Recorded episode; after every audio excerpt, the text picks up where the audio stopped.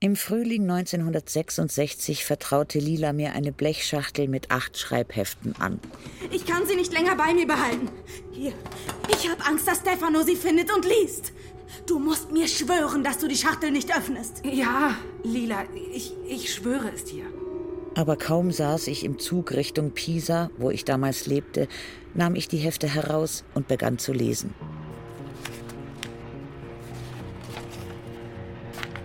Das waren keine Tagebücher. Die Hefte waren das Zeugnis einer hartnäckigen Selbstdisziplin im Schreiben. Es gab Beschreibungen im Überfluss von einem Laubblatt mit weißer Äderung, von Kochtöpfen, von den verschiedenen Teilen eines Espresso-Kännchens. Es gab eine punktgenaue Zeichnung unseres Hofes und die Beschreibung unserer Straße, des Stradone, sowie des rostigen Eisenskeletts hinter den Teichen des Abholzens der Bäume hinter der Eisenbahn, der Neubauten, der Wohnung ihrer Eltern, des Werkzeugs, mit dem ihr Vater und ihr Bruder Schuhe reparierten, ihrer Handgriffe bei der Arbeit. Mit unerbittlicher Präzision hatte sie den Rione, ihre Familie, die Solara, Stefano, jeden und alles beschrieben. Da war das Vergnügen, das sie empfunden hatte, als sie zehn Jahre zuvor die Erzählung Die blaue Fee geschrieben hatte. Da war der Schmerz darüber, dass ich zur Mittelschule gegangen war und sie allein gelassen hatte. Da war die Begeisterung, mit der sie das Schuhmacherhandwerk erlernt hatte. Alles stand dort auf diesen Seiten, besonders aber ihr Hass auf die Solara-Brüder. Die grimmige Entschiedenheit, mit der sie die Liebe Marcellos zurückgewiesen und sich stattdessen mit dem sanftmütigen Stefano Caracci verlobt hatte, dem Lebensmittelhändler aus der Salomeria, der aus Liebe zu ihr das erste von ihr gefertigte Paar Schuhe gekauft und geschworen hatte, es für immer in Ehren zu halten. Ach, und diese herrliche Zeit, als sie sich mit 15 Jahren wie eine junge Dame gefühlt hatte, am Arm ihres Verlobten, der nur aus Liebe zu ihr Unsummen in die Werkstatt ihres Vaters und ihres Bruders gesteckt hatte, in die Schuhmacherei Cerullo. Und wie zufrieden sie gewesen war, die von ihr ersonnenen Schuhe fertig, eine Wohnung im neuen Viertel, ihre Hochzeit mit 16 Jahren. Und dann war Marcello Solara in diese Feier geplatzt und hatte eben jene Schuhe an den Füßen, die Stefano gekauft hatte. Ihr Ehemann. Was für einen Menschen hatte sie geheiratet?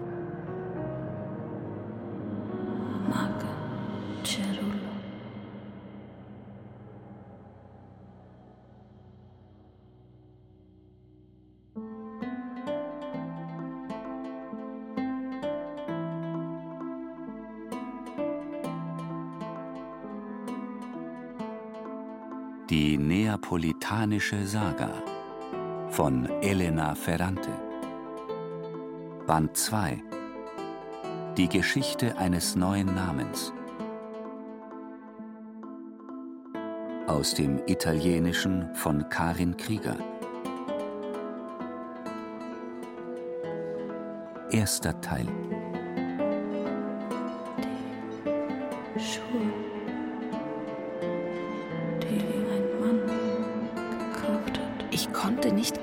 dass Stefano wirklich Marcello Solara diese Schuhe geschenkt hatte. Die Musik und die tanzenden Paare verblassten. Und auch Antonio, hinter der Glastür draußen auf der Terrasse, der von Eifersucht zerfressen auf die violette Stadt und das Meer starrte. Sogar das Bild Ninos verblasste, der den Festsaal soeben verlassen hatte, wie ein Erzengel ohne Verkündigung. Ich sah nur noch Lila, die aufgeregt auf Stefano einredete. Meine Freundin zerrte mit beiden Händen am Arm ihres Mannes.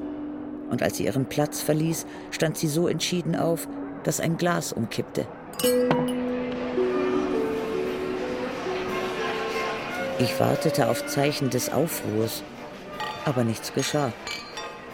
Stefano tauchte eine halbe Stunde später sehr freundlich wieder auf. Lila nahm mit einem Silberlöffel die Hochzeitsmandeln aus einem Kristallgefäß und reichte sie den Kindern. Dann ging sie von Tisch zu Tisch und verteilte zunächst an ihre und dann an Stephanos Verwandte die Geschenke für die Gäste. Sie ignorierte die ganze Familie Solara und sogar ihren Bruder Rino. Kannst du mich denn gar nicht mehr leiden? Sie ist müde, kein Grund zur Aufregung. Das ist keine Müdigkeit, Stefano. Die ist schon verdreht auf die Welt gekommen. Verdrehte Dinge biegt man zurecht. Dann sah ich Stefano seiner Frau nachlaufen, die schon an der Tür war, wo die Leute sich für die letzten Abschiedsgrüße zusammendrängten. Also kein Bruch. Wir würden nicht zusammen in die Welt hinausfliegen. Bald würden die zwei an der Amalfiküste sein. Und jede noch so grausame Kränkung würde sich in ein leicht wegzuwischendes Schmollen verwandelt haben. Lila hatte sich endgültig von mir gelöst. Ich ging zu Antonio auf die Terrasse. Komm, lass uns gehen. Geh ruhig mit dem Sohn von Salatore. Ich will aber mit dir gehen. Es ist doch gelogen. Wieso? Weil du mich hier stehen lassen würdest, wenn der was für dich übrig hätte. Sollte dir nicht klar sein, dass ich hier bin, obwohl meine Mutter jeden Augenblick herkommen und mich deinetwegen ohrfeigen könnte, hieße das, dass du ausschließlich an dich denkst und ich dir vollkommen egal bin. Ich bin nur wegen dir hier. nur wegen dir. Aua. Was ist der Dank? Zum Dank hast du mich behandelt wie den letzten Dreck, hast die ganze Zeit mit dem Sohn von Salvatore palavert und mich von meinen Freunden wie einen scheiß Idioten aussehen lassen. Antonio, du tust mir weh. Wie entscheidest du dich? Ich möchte mit dir zusammen sein.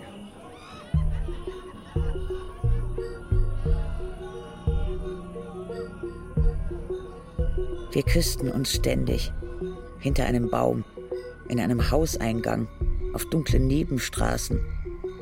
Wir gingen zu den Teichen, küssten uns weiter. Vielleicht sind Lila und Stefano schon im Hotel. Vielleicht haben sie sich für die Nacht zurechtgemacht. Ich spürte eine drängende Lust. Sag mir, dass du mich, dass du mich lieb hast. Ja, Sag's mir. ich liebe dich. Ah, Warte, warte, komm mit. Ich zog ihn zur Ruine der alten Konservenfabrik.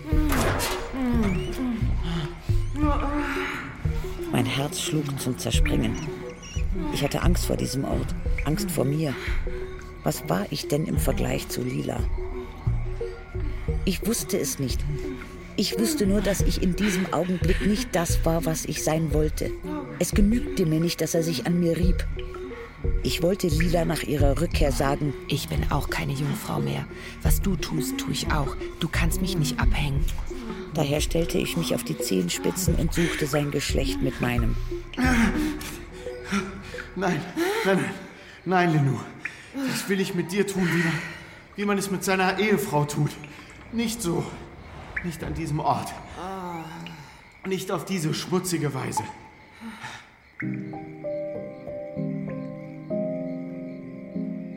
Zum ersten Mal schwänzte ich aus eigenem Antrieb die Schule.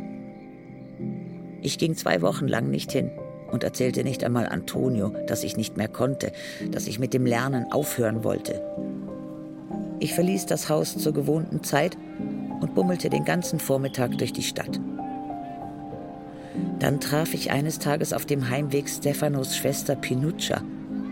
Von ihr erfuhr ich, dass Lila von ihrer Hochzeitsreise zurück war und ein großes Festessen anlässlich der Verlobung ihrer Schwägerin mit ihrem Bruder veranstaltet hatte. Ihr habt euch verlobt, du und Rino? Ja!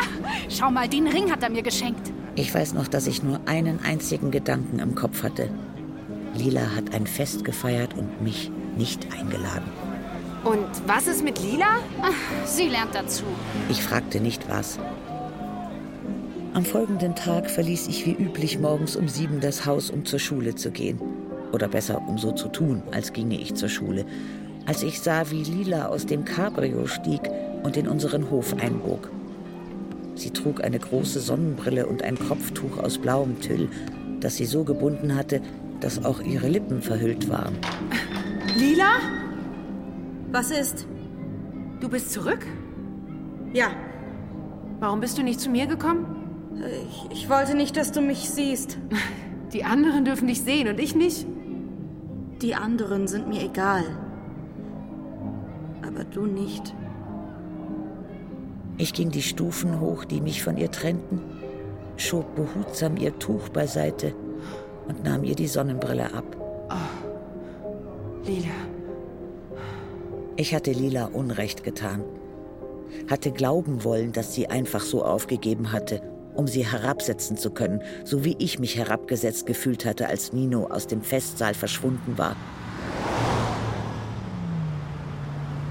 Doch sie hatte nicht aufgegeben. Ich will keine Minute länger mehr in diesem Auto bleiben. Und da war sie nun, nach dem Hochzeitsfest. Es widert mich an, die gleiche Luft zu atmen wie du.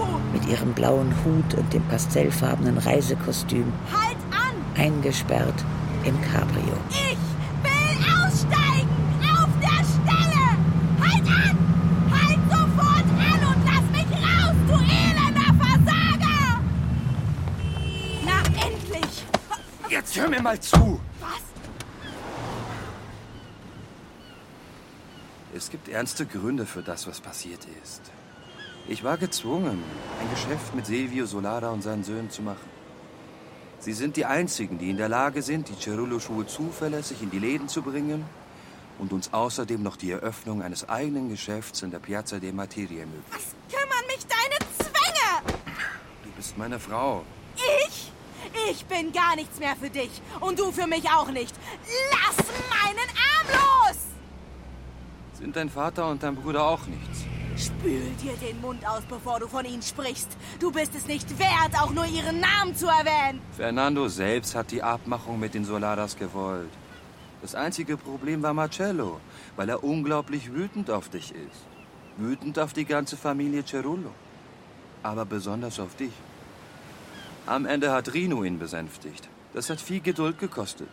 Und als Marcello gesagt hat, dann will ich aber die Schuhe, die Lina gemacht hat, hat Rino gesagt, in Ordnung, dann nimm dir die Schuhe. Und du? Was hast du gemacht? Was sollte ich denn machen? Mich mit deinem Bruder streiten, deine Familie ruinieren und das Geld verlieren, das ich investiert habe. Also hast du auch zugestimmt. Du hast ihm die Schuhe gegeben! Beruhig dich. Ich will mich nicht beruhigen, du Scheißkerl! Bring mich sofort nach Hause. Was du mir eben erzählt hast, sollst du vor den anderen beiden Arschlöchern wiederholen. Siehst du? Siehst du, wozu du mich zwingst? Merkst du, dass du zu weit gehst? Wir haben alles falsch gemacht.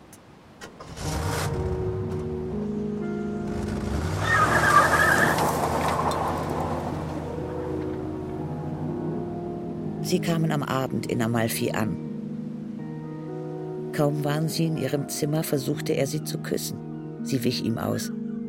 Ernst öffnete sie die Koffer, nahm ihr Nachthemd heraus und zog sich ins Bad zurück.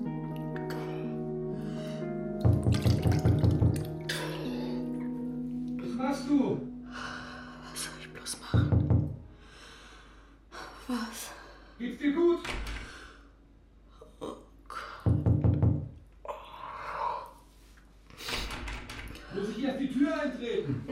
Nein! Du hast dir Zeit gelassen. So viel Zeit wie nötig. Du bist so schön. Ich bin todmüde. Ich will schlafen. Einverstanden. Komm, Ich meine es ernst. ich auch. Lass mich. Was hast du? Ich will dich nicht. Ich habe lange auf diesen Moment gewartet. Tag und Nacht. Er wies mit einem schiefen Lächeln auf seine Pyjamahose. Sieh nur, was passiert, wenn ich dich bloß ansehe. Widerwillig schaute sie hin und wandte den Blick mit einer Anwandlung von Ekel sofort wieder ab. Als Stefano bemerkte, dass sie sich erneut im Bad einschließen wollte, schnellte er wie ein Tier vor und warf sie aufs Bett. Nein!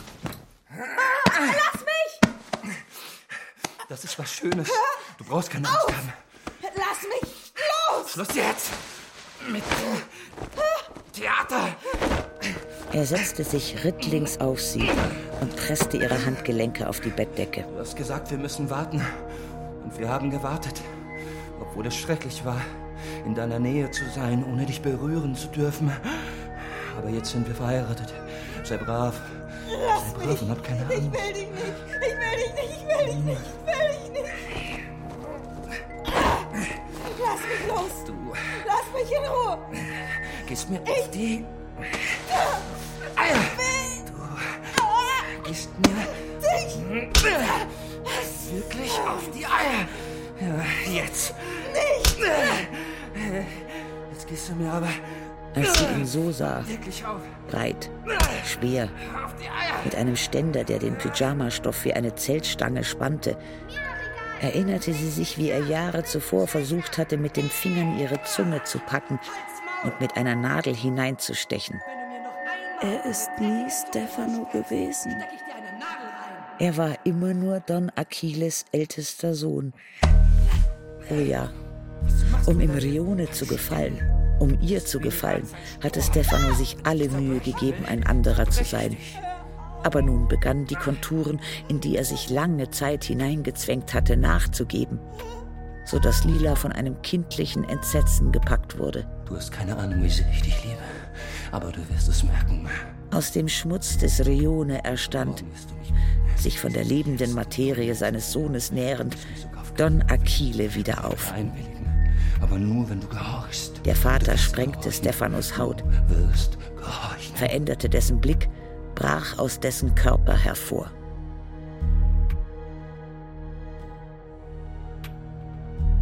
Und da war er tatsächlich, zerriss ihr das Nachthemd und beugte sich über sie.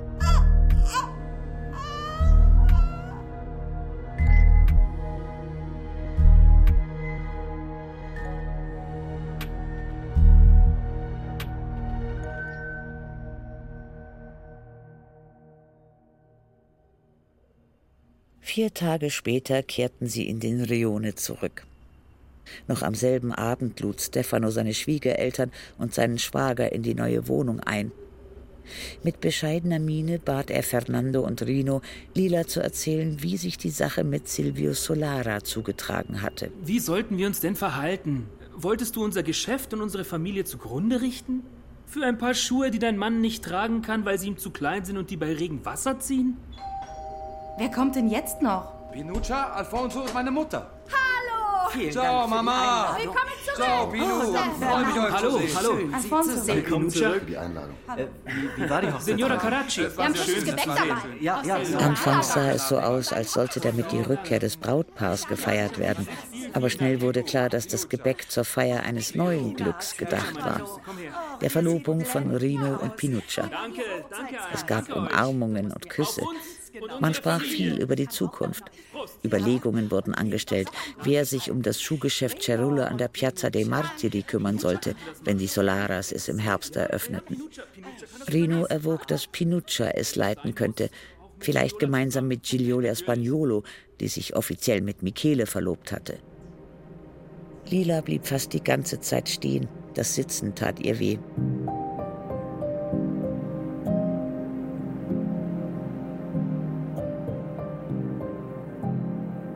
Niemandem schien aufzufallen, dass ihr rechtes Auge geschwollen und dunkelblau angelaufen war, dass ihre Unterlippe aufgeplatzt war und dass sie auf den Armen blaue Flecke hatte.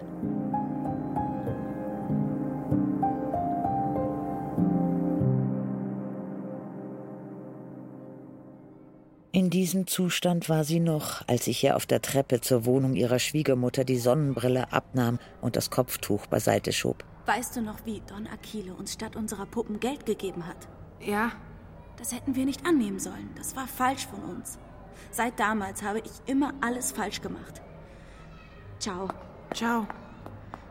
Willst du zum Lernen zu mir kommen? Äh, wann denn? Jeden Nachmittag. Morgen. Jeden Tag. Ich weiß nicht, Lila. Ich gebe dir ein Zimmer. In das kannst du dich zurückziehen. Und wozu soll das gut sein? Um zu wissen, dass du da bist.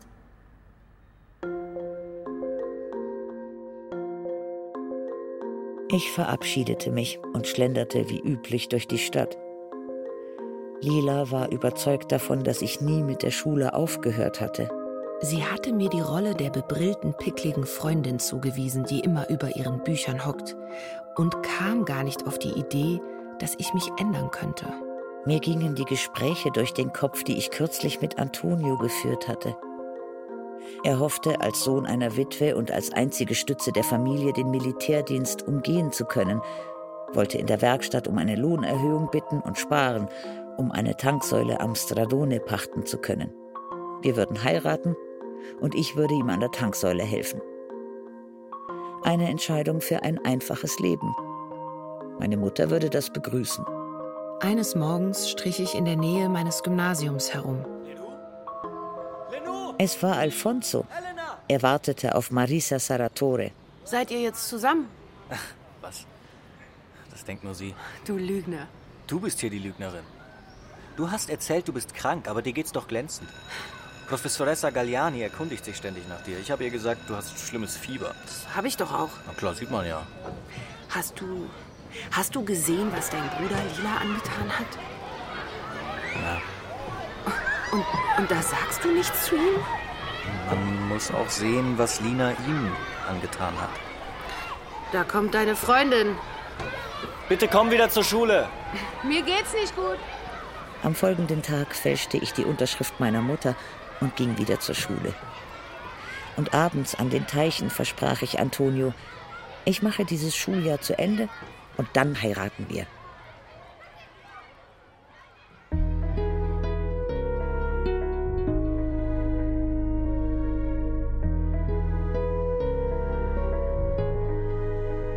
Ich hatte Mühe, den versäumten Stoff nachzuholen, und es war nicht leicht, mich seltener mit Antonio zu treffen, um mich auf meine Bücher konzentrieren zu können. Stimmt was nicht? Ich habe jede Menge Hausaufgaben auf. Wieso sind es plötzlich so viele? Es waren schon immer viele. In letzter Zeit hattest du nie welche auf. Das war Zufall. Was verschweigst du mir, Lenou? Nichts.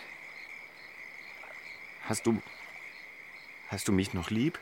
Einmal bekam ich an einem einzigen Tag eine miserable 2 in Chemie, eine 4 in Kunstgeschichte und eine 3 in Philosophie. Und meine Nerven lagen so blank, dass ich vor der Klasse in Tränen ausbrach. Meine Schwägerin hat mich gebeten, dir auszurichten, dass du sie besuchen sollst. Lila? Ja. Geh zu ihr. Dort kannst du garantiert besser lernen als zu Hause. Mhm. Lila machte Kaffee. Und mir gefiel es, mit ihr in der großen Küche zu sitzen und die feine Dame zu spielen, wie wir es als kleine Mädchen vor dem Kellerfenster getan hatten. Wie geht's mit Stefano? Gut. Habt ihr alles geklärt? Ja, es ist alles klar. Und? Es ist ekelhaft. Genauso wie in Amalfi. Ja. Hat er dich nochmal geschlagen? Nein, das ist alt. Was dann? Es ist die Erniedrigung. Und du? Ich mache, was er will. Mir geht es gut mit Antonio. Auch wenn ich nicht in ihn verliebt bin. Gefällt es dir hier? Ja. Dann lerne.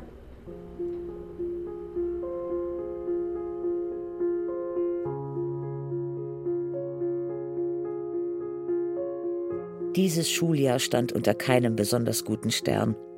Das Gebäude des Gymnasiums war baufällig und nach einem heftigen Unwetter senkte sich wenige Meter entfernt die Straße ab. Nun mussten wir eine Zeit lang nur jeden zweiten Tag zur Schule. Die Lehrer überhäuften uns mit Hausaufgaben. Trotz der Proteste meiner Mutter gewöhnte ich mir an, nach der Schule direkt zu Lila zu gehen. Das Lernen langweilte mich, fiel mir schwer. Manchmal bat ich sie, mich abzufragen. Bei diesen Gelegenheiten fiel mir auf, wie sehr sich ihr Verhältnis zu Büchern verändert hatte. Sie hatte nun Angst vor ihnen. Vielleicht habe ich da was nicht richtig verstanden. Besser, du überprüfst es selbst nochmal. Sie schien sich nicht bewusst zu sein, dass ihr die Fähigkeit, ohne jede Mühe zu lernen, vollständig erhalten geblieben war. Hast du ein Glück, dass du das verstehst? Ich habe keine Ahnung, wovon du redest. Ich sah, dass ihr eine halbe Seite des Philosophiebuchs genügte, um erstaunliche Verbindungen zwischen Anaxagoras, der Ordnung, die der Unordnung der Dinge vom Verstand auferlegt wurde, und Mendelejews Periodensystem zu ziehen. So, das reicht jetzt.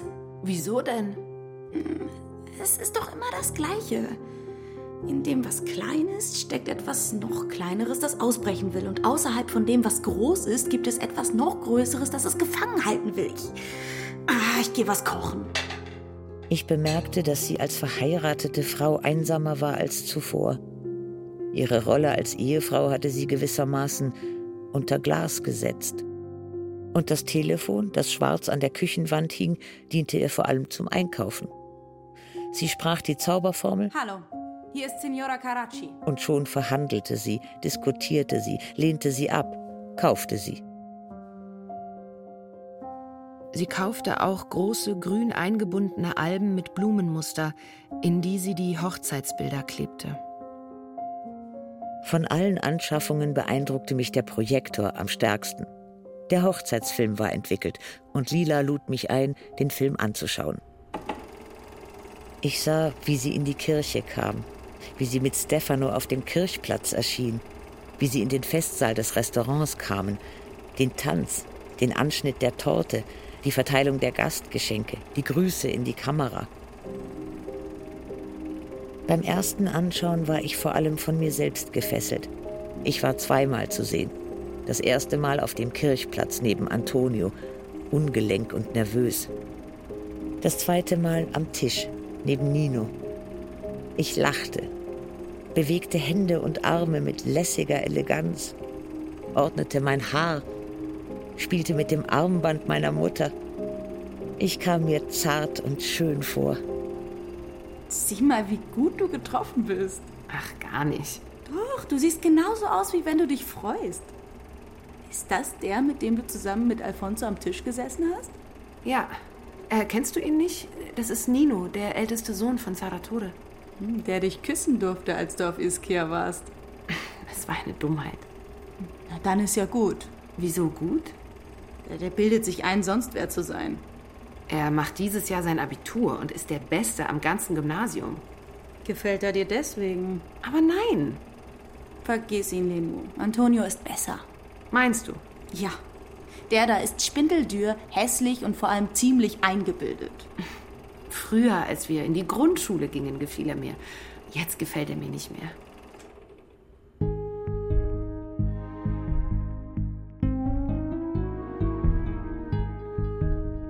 In der Schule erreichte ich meine früheren Noten nicht mehr. Gereizt und entmutigt gab ich schließlich Antonio einen Großteil der Schuld an meinen Schwierigkeiten. Auch er war sehr unruhig, machte sich Sorgen wegen der Verrücktheit seiner Mutter Melina und hatte Angst, dass man ihn nicht vom Wehrdienst befreien würde. Er hatte gehört, dass Enzo im Herbst eingezogen werden sollte und fürchtete, dass es auch ihn treffen könnte.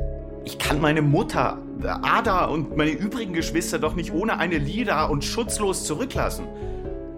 Frag Lina. Finde heraus, ob Stefano eine Befreiung vom Wehrdienst bekommen hat, weil seine Mutter Witwe ist. Oder, oder aus einem anderen Grund. Ich versuchte ihn aufzuheitern, organisierte einen Abend in der Pizzeria mit Pasquale, Enzo und ihren zukünftigen Verlobten Ada und Carmela. Enzo zeigte keinerlei Aufregung wegen der bevorstehenden Abreise. Es ist nur blöd, dass mein Vater jetzt wieder unseren Gemüsekarren durch den Rione ziehen muss. Dafür ist er eigentlich zu schwach. Mich haben sie wegen einer alten Tuberkulose leider ausgemustert. Leute wie wir haben eigentlich die Pflicht, gut zu lernen, wie man mit einer Waffe umgeht. Denn bald kommt die Zeit, wo die, die bezahlen müssen, auch bezahlen werden. Die Faschisten wollen mit Hilfe der Christdemokraten wieder an die Macht kommen. Die Einsatzkommandos der Polizei und das Heer stehen hinter ihnen. Man muss vorbereitet sein. Nur keine Sorge. Wenn ich zurückkomme, zeige ich dir, wie man schießt. Wie ist das bei der Armee? Total beschissen. Wer sich nicht beugt, dem brechen sie. Die wissen ja nicht, mit wem sie es zu tun haben. Das sollen die sich mal erlauben, dann breche ich die. Als wir allein waren, sagte er plötzlich niedergeschlagen. Ich weiß, dass du nicht auf mich wartest, wenn ich weg bin. Ach, Antonio. Du wirst dir einen anderen suchen. Wenn Stefano Caracci als Sohn einer Witwe ausgemustert wurde, dann wirst du es garantiert auch. Frag deine Freundin. Sie ist auch deine Freundin. Ja, aber frag du sie. Tags darauf redete ich mit Lila. Sie wusste nichts über den Militärdienst ihres Mannes und erkundigte sich bei Stefanos Schwester Pinuccia. Wieso muss Stefano eigentlich keinen Militärdienst leisten? Soweit ich weiß, ist Bezahlen der einzige sichere Weg, um da nicht hinzumüssen. Wen bezahlen? Die vom Wehrbezirkskommando? Stefano hat bezahlt? Ja, aber das darf niemand erfahren. Und wie viel hat er bezahlt? Ach, keine Ahnung. Das haben alles die Solaras geregelt.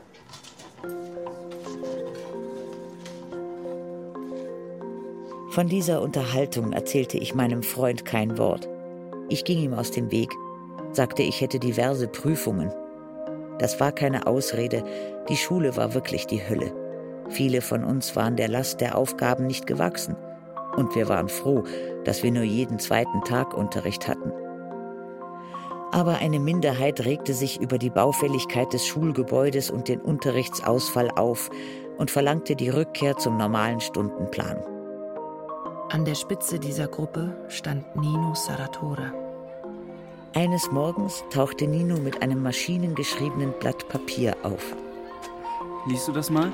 Jetzt gleich? Nein, gib es mir nach dem Unterricht zurück. Aber ich war vollkommen überdreht. In meinen Schläfen pochte es, meine Kehle war wie zugeschnürt. Ich zählte die Stunden, die Minuten, die Sekunden. Ich habe deinen Aufsatz gelesen. Er ist sehr gut strukturiert und aufgebaut und kenntnisreich. Gib her. Galliani hat gesagt, er ist nicht gut. Was ist nicht gut? Alles. Vergiss es. Trotzdem danke. Ciao. Trotzdem danke, sagte er, beugte sich plötzlich zu mir und küsste mich auf die Wange. Seit dem Kuss auf Ischia hatte es keinerlei Berührung mehr zwischen uns gegeben, nicht einmal einen Händedruck.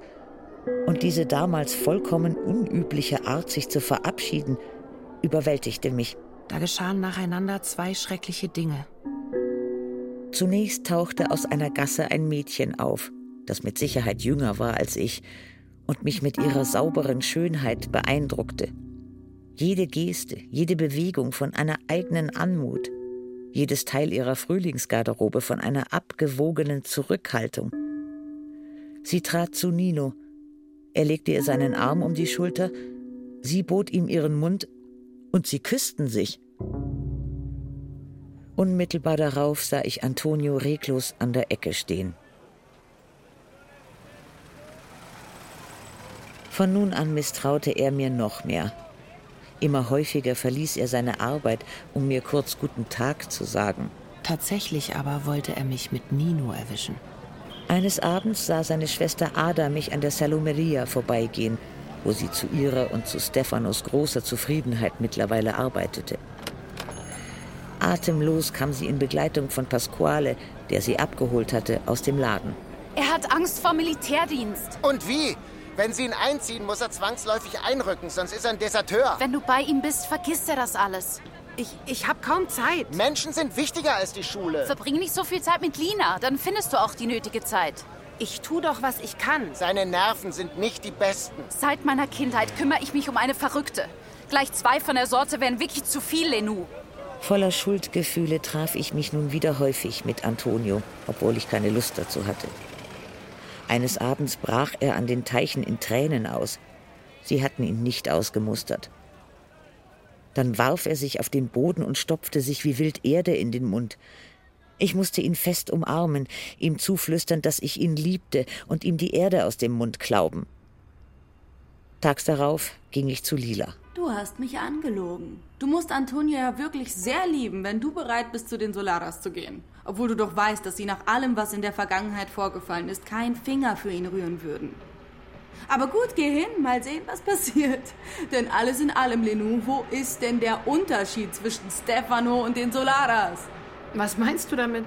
Ich meine, dass ich vielleicht Marcello Solara hätte heiraten sollen.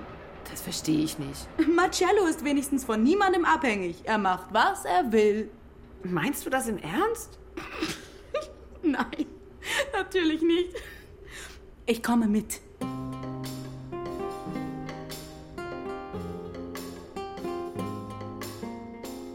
An einem Sonntag, dem Tag, an dem Stefano immer bis mittags schlief, drängte Lila mich in Richtung Solara Bar. Sie war sehr auffällig gekleidet und geschminkt. Alles an ihr. Von der Frisur bis zu den Ohrringen, von der straff sitzenden Bluse und dem engen Rock bis hin zu ihrem Gang war unpassend für die grauen Straßen unseres Rione. Hallo, was darf's denn sein? Ein Dutzend Stückchen Kuchen. Zwölfmal Gebäck für Signora Caracci, aber zack, zack. Lina, zu hören, dass du Signora Caracci genannt wirst, haut mich um. Mich auch. Wir haben dich gesehen. Stimmt's, Gigliola? Wir haben Signora Caracci erst gestern Nachmittag gesehen. Ähm, ja, gesehen, ja. Gestern Nachmittag? Auf dem Retifilo. Du warst im Schaufenster der Schneiderin. Da war ein Foto von dir im Brautkleid. Was? Die Schneiderin hat mir nicht gesagt, dass sie das Foto ins Schaufenster stellen will. Sonst hätte ich es ihr niemals gegeben. Ich will auch so ein Foto von mir im Schaufenster. Falls dich überhaupt einer heiratet. Du heiratest mich doch. Linuccia will auch heiraten. Gar nicht. Wieso nicht? Ich würde dich heiraten, obwohl du eine Brillenschlange bist. Ey, pass auf, was du sagst. Zu spät. Sie ist schon in festen Händen. Nach und nach brachte sie das Gespräch auf Antonio, schilderte seine familiäre Situation und malte aus, wie diese sich weiter zuspitzen würde, falls er zur Armee müsste. Antonio hat das zwar nicht verdient, aber um Lenuccia eine Freude zu machen, kann ich ja mal bei einem Freund nachfragen, ob sich da was drehen lässt. Danke, das ist sehr nett. Du siehst sehr gut aus auf dem Foto in dem Schaufenster. Danke. Deine Schuhe sind gut darauf zu sehen. Hm, daran erinnere ich mich nicht. Aber ich. Und ich wollte dich um etwas bitten. Willst du auch ein Foto haben und es hier in der Bar aufhängen? Nein. Aber du weißt ja, dass wir gerade das Geschäft an der Piazza dei Martiri einrichten. Ich weiß gar nichts von euren Angelegenheiten. Ich denke, wenn die Schneiderin dieses Foto verwenden kann, um Reklame für das Kleid zu machen, dann können wir es nutzen, um für die Cerullo-Schuhe zu werben. Du willst das Foto an der Piazza dei Martiri ins Schaufenster stellen? Nein, ich will es groß, riesengroß im Geschäft aufhängen. Da müsst ihr nicht mich fragen, sondern Stefano. Er trifft hier die Entscheidungen. Ich zog Lila auf unseren alten Hof und konnte es kaum erwarten, Antonio zu erzählen, was ich für ihn getan hatte. Sobald er sich etwas beruhigt hat, verlasse ich ihn. Antonio! Lelu, was gibt es? Komm runter! Ich kann nicht lange bleiben. Ich wollte dir nur kurz eine gute Nachricht bringen. Er hörte mir zu. Aber noch während ich sprach, wich er zurück wie vor der Spitze eines Messers. Aber ähm, Marcello hat versprochen, dir zu helfen. Ich habe dich nie darum gebeten, dich an die Solaras zu wenden. Das war meine Idee. Danke. Aber das war nicht nötig. Was habe ich denn jetzt wieder falsch gemacht? Ich kann nicht mehr. Kommst du bitte noch mit zu mir? Oh, Stefano ist da. Nur fünf Minuten. Stefano war im Schlafanzug, zerrauft und unrasiert. Äh, ciao, Stefano. Er warf einen Blick auf seine Frau. Warst du in der Solara-Bar? Und auf das Kuchenpäckchen. Ja. In diesem Aufzug? Sehe ich nicht gut aus? Wen habt ihr denn in der Bar getroffen? Deine Freunde. Sie haben mir viele Komplimente gemacht. Stimmt's, Lenu? Mhm. Michele will mein Foto groß in dem Laden an der Piazza del Martiri aufhängen. Ja. Und, und du hast ihm gesagt, dass das in Ordnung ist? Ich habe ihm gesagt, sie sollen mit dir reden.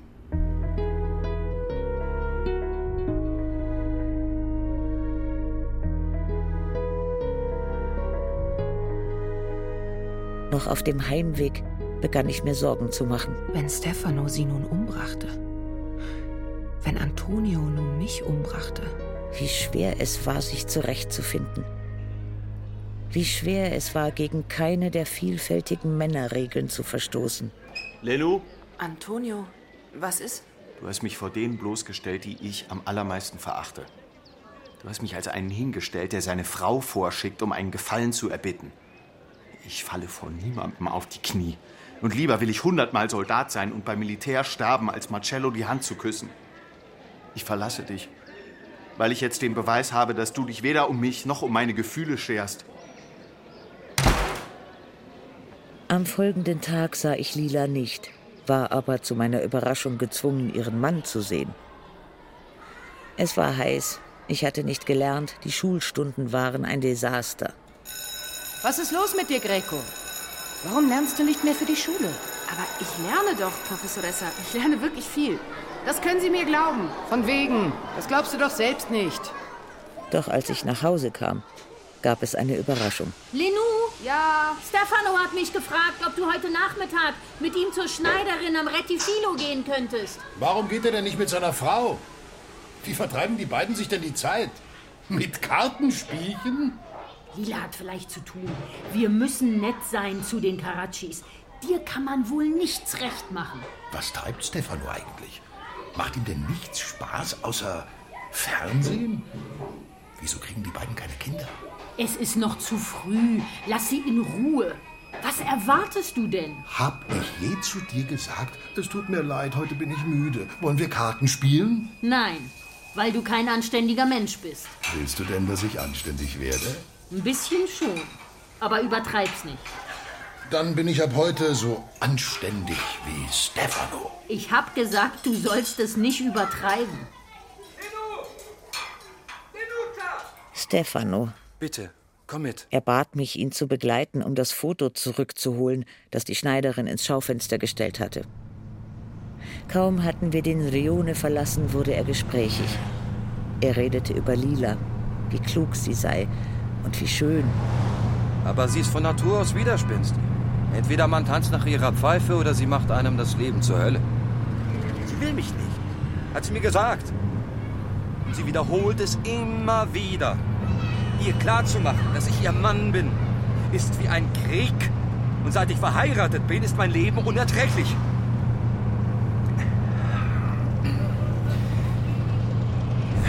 Ich musste sie wieder schlagen.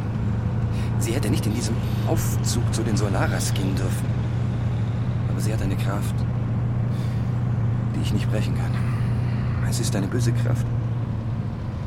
Ein Gift.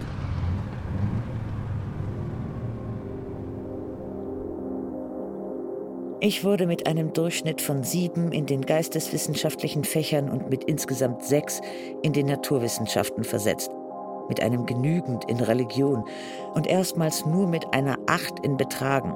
Ich bekam natürlich kein Stipendium. Das kommt davon, dass du so viel Zeit mit Antonio verplempert hast. Dann gehe ich eben nicht mehr zur Schule. Auf der Suche nach Trost lief ich zu Lilas Wohnung.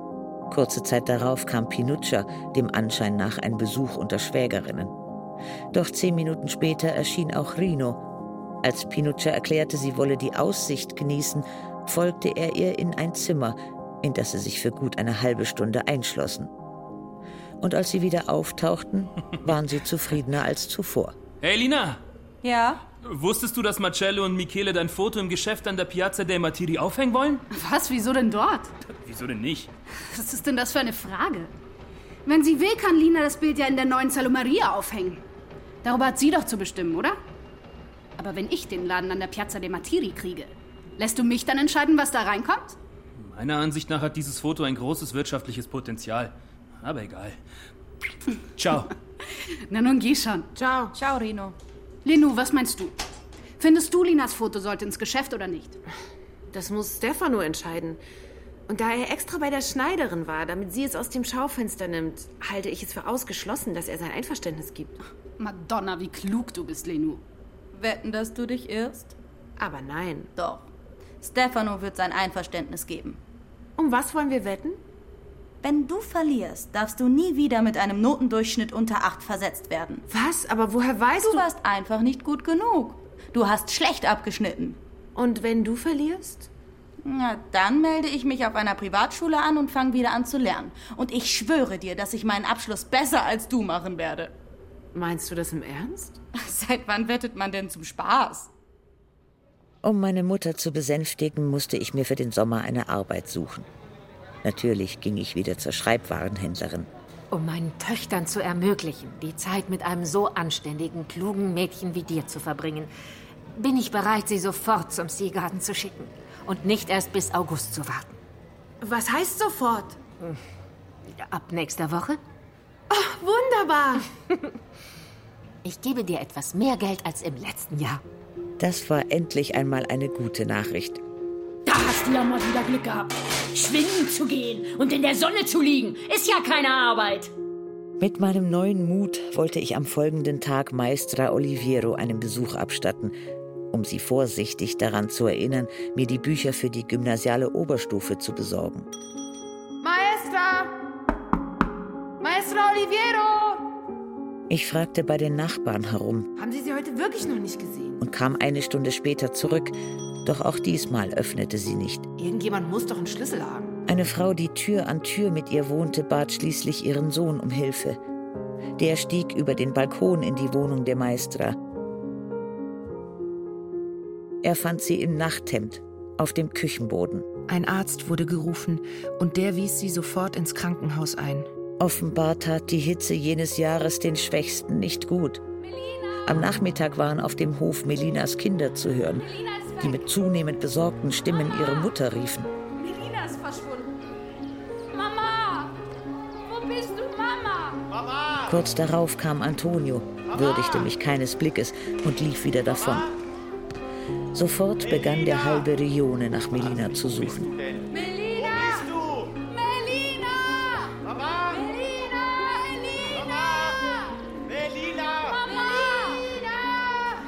Ich folgte Antonio. Wir liefen hierhin und dorthin, ohne ein Wort zu wechseln. Schließlich gelangten wir zu den Teichen. Ich griff nach seiner Hand, um ihn zu trösten. Aber er stieß mich zurück. Hey, lass mich in Ruhe! Du bist doch keine Frau. In diesem Augenblick entdeckten wir Melina. Sie saß im Wasser. Ihr Hals und ihr Kopf schauten aus der grünlichen Fläche heraus. Ihre Haare waren nass, die Augen rot, die Lippen mit kleinen Blättern und Schlamm bedeckt.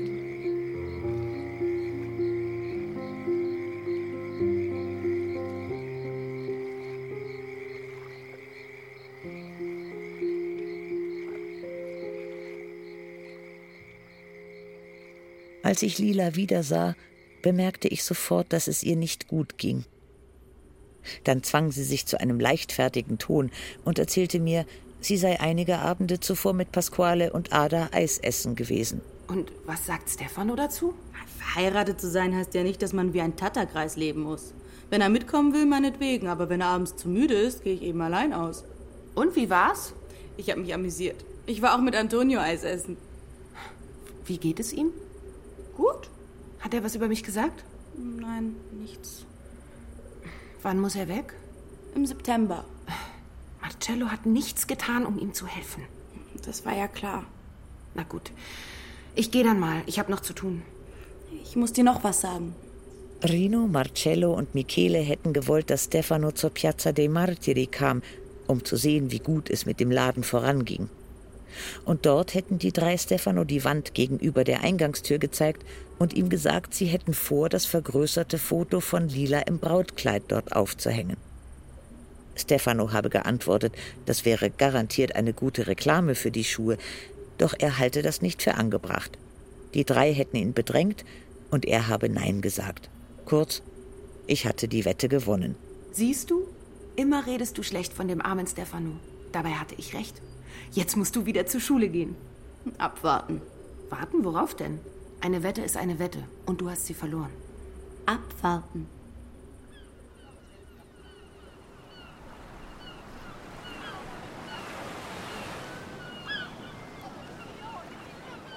Von der letzten Juliwoche an war ich täglich mit den Mädchen im Seagarden. Eines Sonntags hielt mir jemand die Augen zu und eine Mädchenstimme sagte: Rate mal, wer ich bin. Ich erkannte die Stimme von Marisa und hoffte, sie sei in Begleitung von Nino gekommen. Marisa! Aber Nino war nicht da. Ciao, Lenu. Und Alfonso, was für eine Überraschung. Wie geht's euch? Wie war Ninos Abitur? Alles mit acht und zwei mit neun. Gleich nachdem er die Ergebnisse erfahren hat, ist er ohne eine Lieder in der Tasche allein nach England abgereist. Er sagt, er wird dort schon Arbeit finden und dann so lange bleiben, bis er gut Englisch kann. Und danach? Keine Ahnung. Vielleicht fängt er ein Wirtschaftsstudium an. Lina kommt auch gleich. Hm. Antonio hat uns hergefahren. Antonio? Ja, Stefano musste sich um die Verkaufstheken für die neue Salomeria kümmern. Konnte nicht kommen. Aber Lina wollte dich unbedingt sehen. Ciao, Lila. Ja, sie muss dir dringend was sagen. Ciao. Oder, Lina? Was musst du mir denn sagen? Komm, wir gehen. Von wem hast du das Buch hier? Na gut. Äh, von, von meiner Griechisch- und Lateinlehrerin. Warum hast du mir nichts davon erzählt? Ich dachte nicht, dass dich das interessiert. Wenn ich es aus habe, leihe ich es dir. Solche Bücher gibt unsere Lehrerin den Klassenbesten. Nino liest die auch. Welcher Nino? Der aus dem Hochzeitsfilm, Marisas Bruder, Saratores ältester Sohn.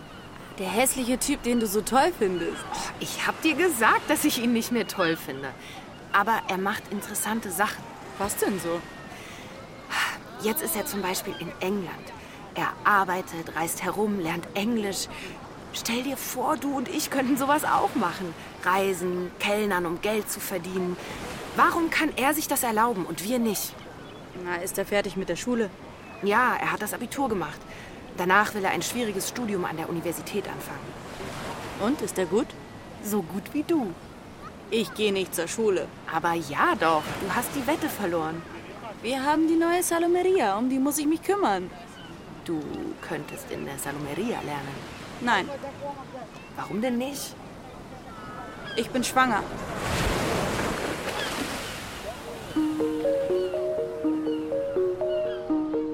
Die Neapolitanische Saga von Elena Ferrante. Band 2. Die Geschichte eines neuen Namens. Aus dem Italienischen von Karin Krieger. Erster Teil. Elena, Rosalie Thomas und Christiane Rosbach. Lila, Enea Boschen. Pinuccia, Paula O'Mara. Antonio, Camille Jamal.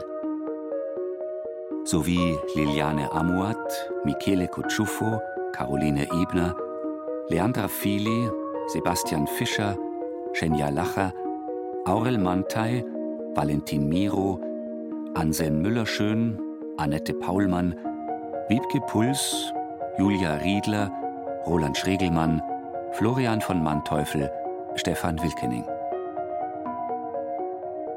Komposition Ulrike Hage. Ton und Technik Markus Huber, Gerhard Wiechow, Daniela Röder, Fabian Zweck. Regieassistenz Stefanie Ramp. Bearbeitung und Regie Martin Heindl. Produktion Bayerischer Rundfunk 2022. Redaktion Katharina Agathos